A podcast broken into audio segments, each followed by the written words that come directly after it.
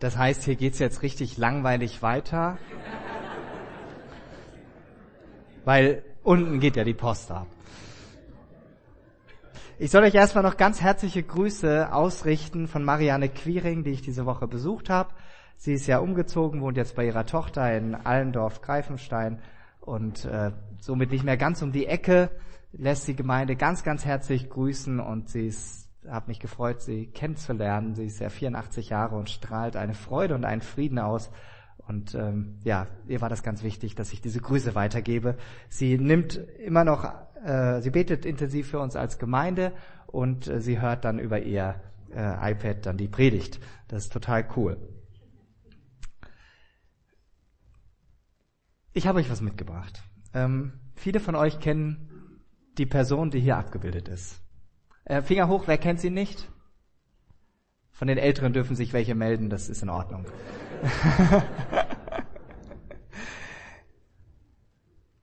Heidi Klum, ein berühmtes Model, Moderatorin, hat eine eigene Show, vierfache Mutter.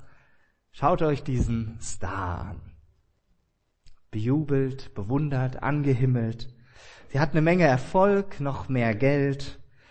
Und jetzt stellt euch mal vor, sie ist zu einer Preisverleihung eingeladen, der Star des Abends. Sie kommt aber nicht in einem pompösen Kleid wie hier mit Luxuslimousine angefahren, sondern sie kommt auf einem alten, klapprigen Traktor. Da muss doch was schiefgelaufen sein, oder? Und jetzt fragst du dich vielleicht, warum startet der Pastor am ersten Advent äh, gerade so in seine Predigt? Ja, heute beginnt diese Adventszeit, Vorbereitungszeit für die Ankunft von Jesus.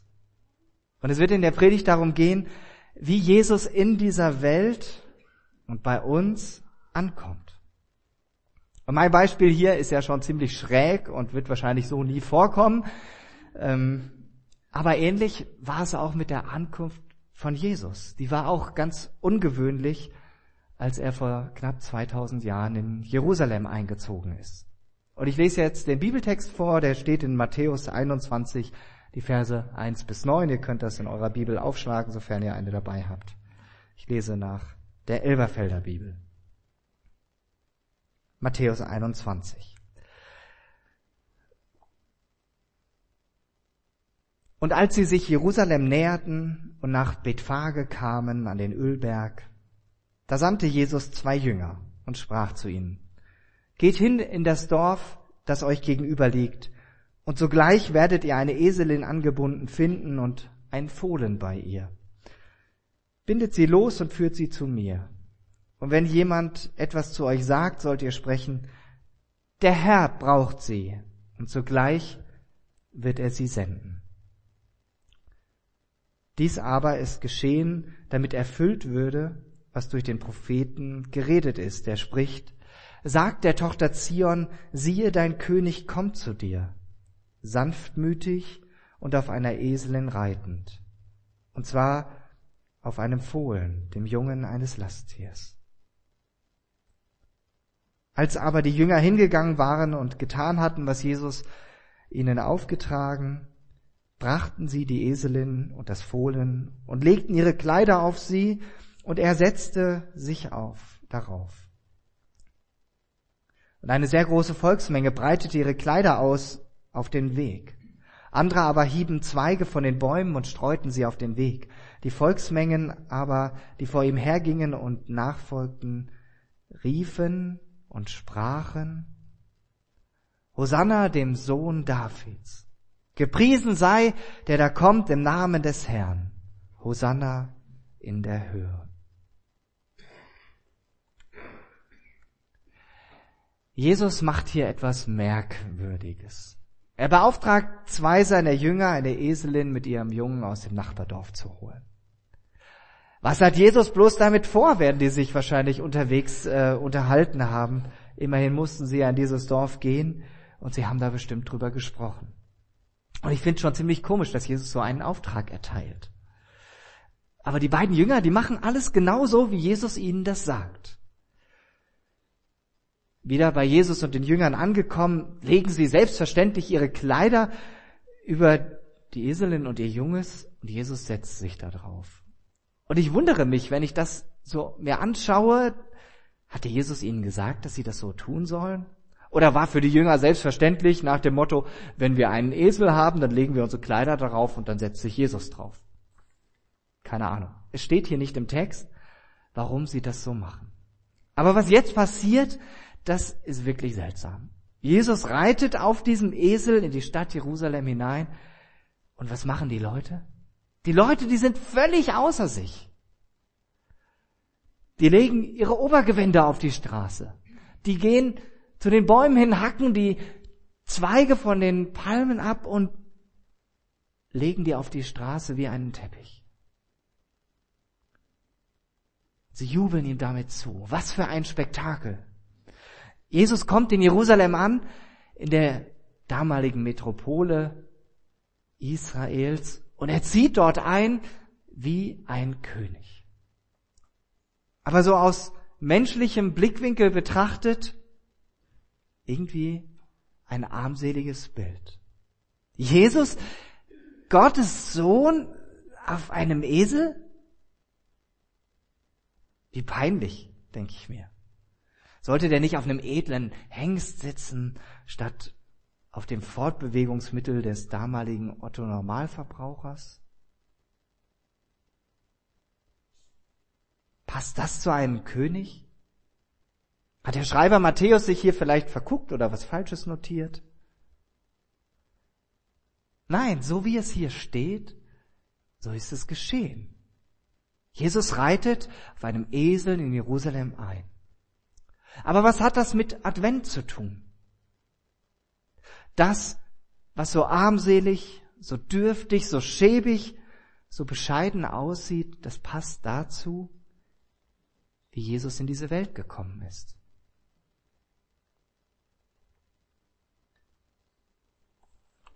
Jesus wurde ganz armselig in einem kleinen Stall geboren. Wir haben das vorhin gesungen in diesem Monatslied für Dezember, mein König.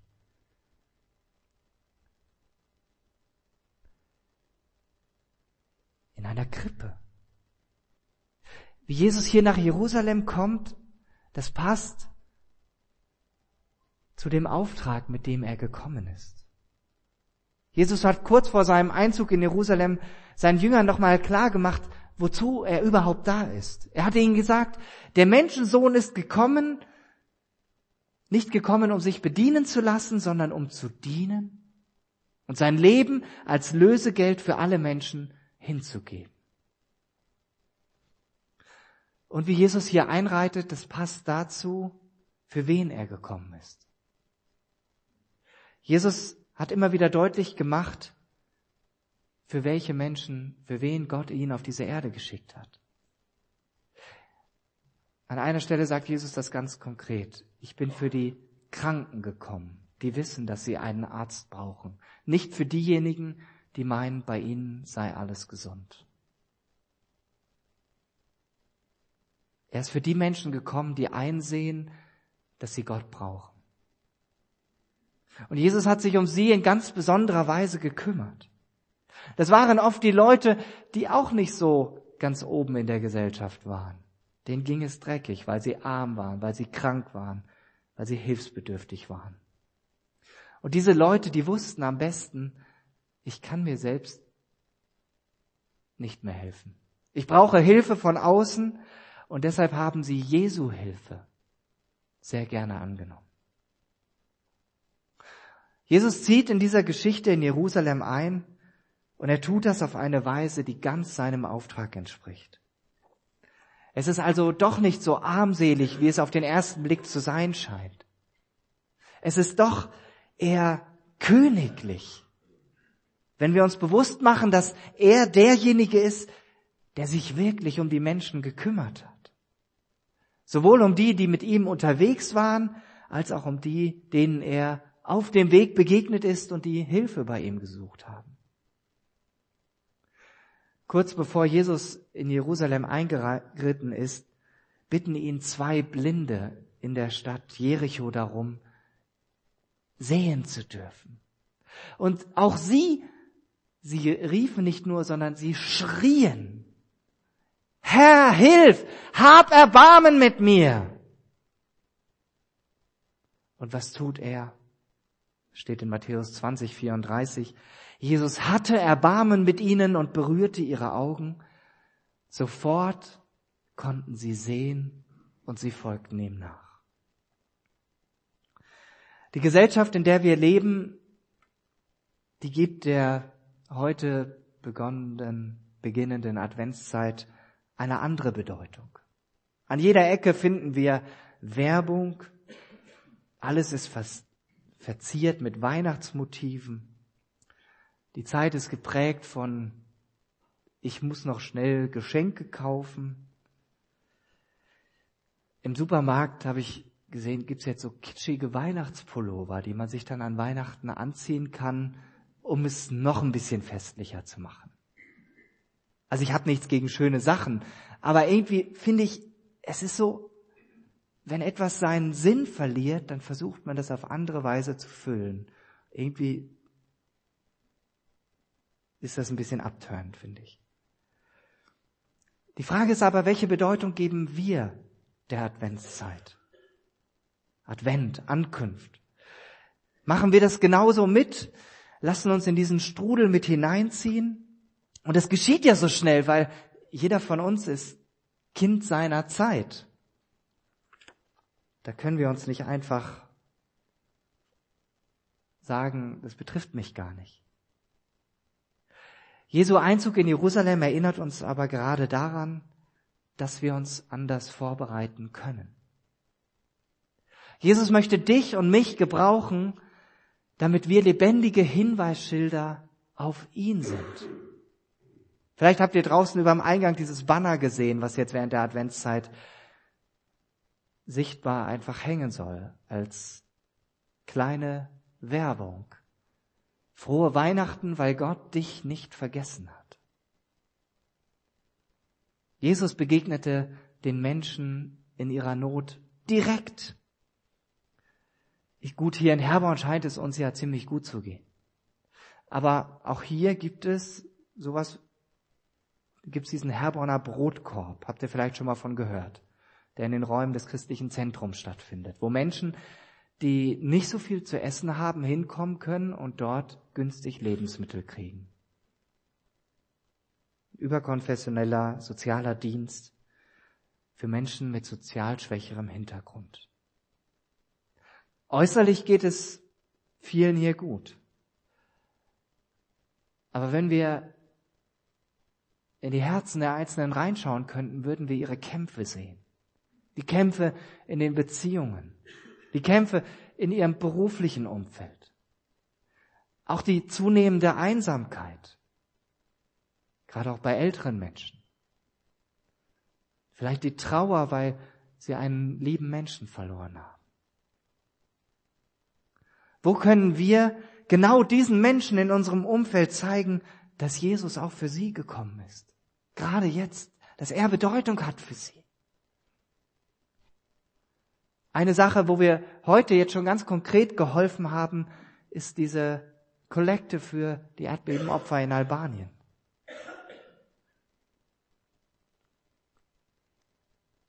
Da ist ein Bild von dem Erdbeben. Rettungskräfte suchen nach Überlebenden bei eingestürzten Gebäuden.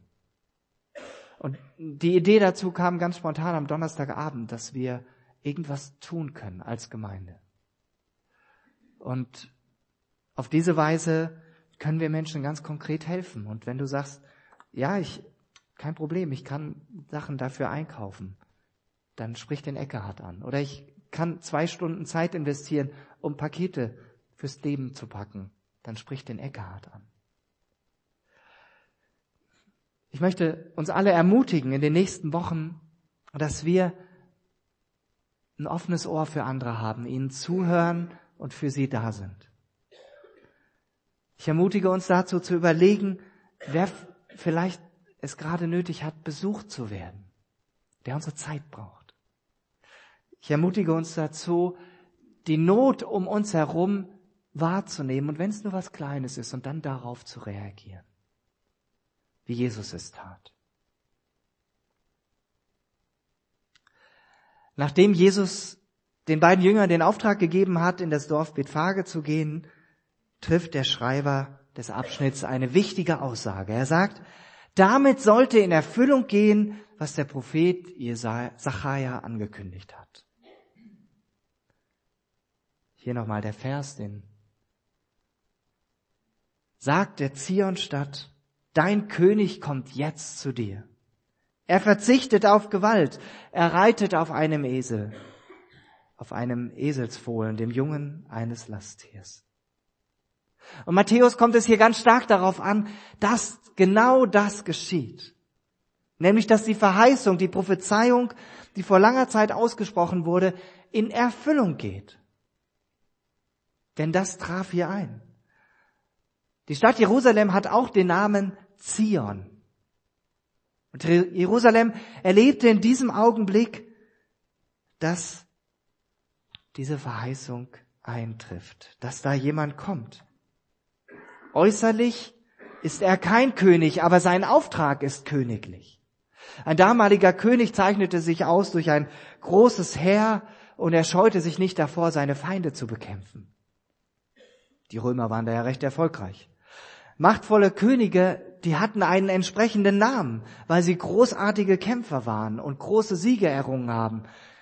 Da fallen uns Namen ein wie Alexander der Große, Karl der Große, Friedrich der Große. Jesus hingegen trägt keine dieser Kennzeichen eines machtvollen Kriegsherrn. Er hat weder ein Schlachtross noch ein Schwert. Er verzichtet auf Gewalt, heißt es in der Prophezeiung.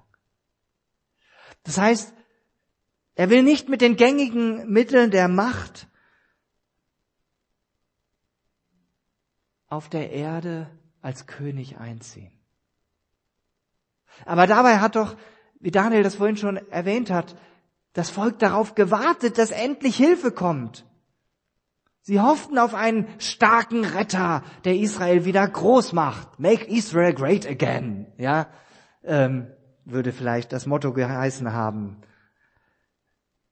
Jemand, der mit Schwertern die Massen hinter sich versammelt, der die Römer aus dem Land verjagen und Israel wieder zu der alten Blüte bringen könnte, wie es doch damals unter König David war, tausend Jahre zuvor. Man hoffte auf den Messias, den Retter, den Gesalbten oder wie es auf Griechisch heißt, den Christus, den Christus. Doch Jesus entsprach dieser Erwartung nicht. Im Gegenteil, er stellte diese Erwartung auf den Kopf. Und er tut das bis heute, wo Menschen versuchen, durch ihre vermeintliche Macht die Geschicke dieser Welt zu lenken. Auch heute gibt es ja diese Männer, die sich der Große dahinter schreiben würden. Ihr wisst, welche ich meine. Dass Jesus so armselig und nicht als der triumphierende Herrscher daherkommt, das nimmt er als Zeichen seiner Würde. Das Einzige, was dieser besondere König Jesus mit sich bringt, das steht in einem Adventslied sehr schön. Sanftmütigkeit ist sein Gefährt. Sein Königskron ist Heiligkeit sein Zepter ist Barmherzigkeit. Die Zeichen der Macht bei Gott sind Sanftmut, Heiligkeit, Barmherzigkeit. Und das widerspricht allem, was wir in unserem menschlichen Bereich als machtvoll ansehen. Macht hat für uns etwas mit Stärke zu tun, mit Durchsetzungsfähigkeit und oft genug auch mit Rücksichtslosigkeit und Gewalt. Doch Gott durchbricht unsere menschliche Sicht an dieser Stelle. Advents heißt, genau diesen Gedanken, wie Jesus in dieser Welt ankommt, bei uns ankommen zu lassen. Und dann daraus die Konsequenzen für uns auch zu ziehen. Denn Jesus erfüllt die Erwartung der Leute nicht. Er nimmt die Täuschung, dass der Messias ein machtvoller Herrscher ist, vor ihren Augen weg. Er enttäuscht sie. Jesus kommt friedvoll statt kampfbereit. Die Menschen, die ihm folgen, sind wie wir keine königlichen Leute. Ich glaube nicht, dass hier so viele Adlige sitzen jetzt von. Oder hat jemand blaues Blut hier? Ich will euch nicht zu nahe treten, ja, wenn ihr es habt. Ist völlig in Ordnung. Es sind einfache Leute, die Jesus gefolgt sind. Steuereintreiber, Fischer, Bauern, Zolleinnehmer, ja. Bei den Leuten, die ihm folgen, ist auch nirgendwo ein Herr zu sehen, das für sie kämpfen soll. Jesus kommt an und er bringt seine Leute mit. Er kommt friedlich in Jerusalem an, ganz ohne Gewalt. Wie wollen wir, wie willst du diesem Jesus begegnen, der kommt? Der uns freundlich und auf so ungewöhnliche Weise entgegenkommt. Der uns seine Barmherzigkeit zeigt, die besonders den Armen und den Bedürftigen sieht. Jesus hat jeden, der ihm vertraut, mit hineingenommen in seine guten Absichten für diese Welt. Und er beauftragt uns, dass wir uns für seine Ziele einsetzen, und zwar an dem Platz, wo wir sind. Und wenn ich mitbekomme, dass jemand Hilfe braucht, bin ich herausgefordert zu helfen. Und ich helfe da nicht aus einer Pflicht heraus, sondern aus der Liebe zu dem Menschen, die Jesus in mich hineinlegt. Was uns diese Geschichte von Jesu Einzug in Jerusalem klar macht, ist, dieser Herr kommt. Jesus kommt. Und das galt nicht nur damals, sondern das gilt auch noch heute. Auch heute gilt Jesu Versprechen, ich komme bald. Jesus kommt wieder. Und deshalb ist ja auch der erste Sonntag des Kirchenjahrs, der ja der erste Advent ist, so eng verknüpft mit dem letzten Sonntag des Kirchenjahres, dem Ewigkeitssonntag letzte Woche. Jesus hat versprochen, für jeden, der mit mir lebt, bereite ich eine Wohnung im Himmel vor, und diese Wohnung werden wir beziehen können, wenn Jesus wiederkommt. Jesus hat schon ganz schön viele Wohnungen vorbereitet in den letzten 2000 Jahren. Viel Zeit gehabt. Die Menschen damals verbanden mit Jesus ganz konkrete Hoffnungen, die ihr Leben existenziell lebensnotwendig betrafen. Und wir, wir müssen uns aber ehrlich fragen, auf was hoffen wir denn noch? Auf was warten wir? hat Daniel gefragt. Haben wir nicht im Grunde alles, wonach wir uns sehen, gut, abgesehen von der Wunschliste, die unsere Kinder gemacht haben, ganzes DIN A4-Blatt, jeder mit einem Katalog, aus dem Katalog ausgeschnitten. Ja, wünschen kann man sich alles, sagt man so schön, ne? Aber man kriegt nicht alles. Stört Jesus nicht vielleicht sogar, weil er in unser ruhiges, abgesichertes Leben eingreifen möchte, und uns in Bewegung setzen möchte? Die Menschen, die Jesus empfingen, die riefen beziehungsweise die schrien. Das ist das Wort, was hier im Griechischen steht. Ekrazon. Sie brüllten. Sie brüllten sich heiser, ihre Stimmen begannen zu krächzen. Das war kein heiteres, melodisches Massensingen, raue Sprechchöre begleiteten Eselin und Reiter. Hosianna, Hosianna. Übersetzt heißt das, hilf doch Gott, hilf doch. Und dann darunter mischte sich dieser andere Ruf, gelobt sei der da kommt im Namen des Herrn. Das war ein Segensruf, der jedem Pilger vor Jerusalem zugerufen wurde. Und dadurch wurde, wurden die Pilger, die immer wieder nach Jerusalem kamen, zu den verschiedenen Festen ermutigt und ermuntert, sich auf der Zielgeraden, als sie sich auf der Zielgeraden zum Tempel befanden. Gelobt sei der, der kommt im Namen des Herrn. Und dann wieder dieser Ausruf, Hosianna, Gott, hilf doch in der Höhe. Können wir das heute noch nachvollziehen? Schreien wir Jesus noch entgegen, weil wir ihn bitten, in unsere Not und in die Not anderer einzugreifen? Weil wir ihn bitten,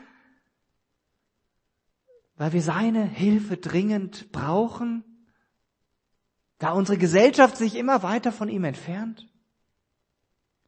Weil unsere Freunde, die Jesus noch nicht kennen und so fern von Jesus sind, von der wahren Quelle des Lebens? Sehe ich Jesus als die erste Adresse an, der mir ein Leben in einer engen Beziehung mit ihm jeden Tag neu schenken möchte und mir hilft, auch dieses Leben ganz konkret zu gestalten? Ich lade dich ein, in dieser Adventszeit, in dieser Ankunftszeit mit offenen Augen wahrzunehmen, was dir begegnet, wer dir begegnet. Und dann nicht die Augen zuzumachen, sondern im zweiten Schritt zu überlegen, wie kann ich konkret helfen? Jesus möchte uns dazu befähigen. Auch wir brauchen es, dass Jesus immer wieder neu bei uns ankommt. Er gibt uns das, was diese Welt nicht bieten kann. Den Frieden, den Frieden Gottes, der uns ganzheitlich berühren will. Und unermessliche Liebe für uns, die uns wiederum zu unseren Mitmenschen führt. Denn Jesus kommt. Von außen armselig und doch königlich. Er bringt umfassenden Frieden für jeden von uns mit sich. Und so gelangt seine Liebe und sein Frieden durch uns zu unseren Mitmenschen.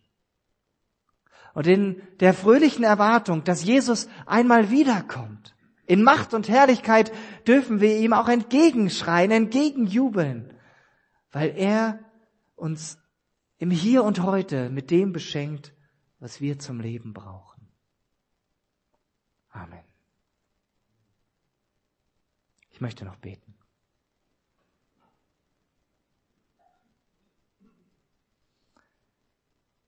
Jesus, du bist der, der kommt, der damals eingezogen ist in Jerusalem und der heute einziehen will in unseren Herzen.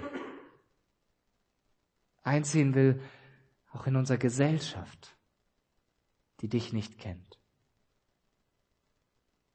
Jesus, danke, dass du uns zu lebendigen Hinweisschildern machst, die auf dich hinweisen und die deine Liebe weitertragen zu den Menschen. Und ich bete, dass du das durch uns tust in dieser Adventszeit. Segne uns dazu. Amen.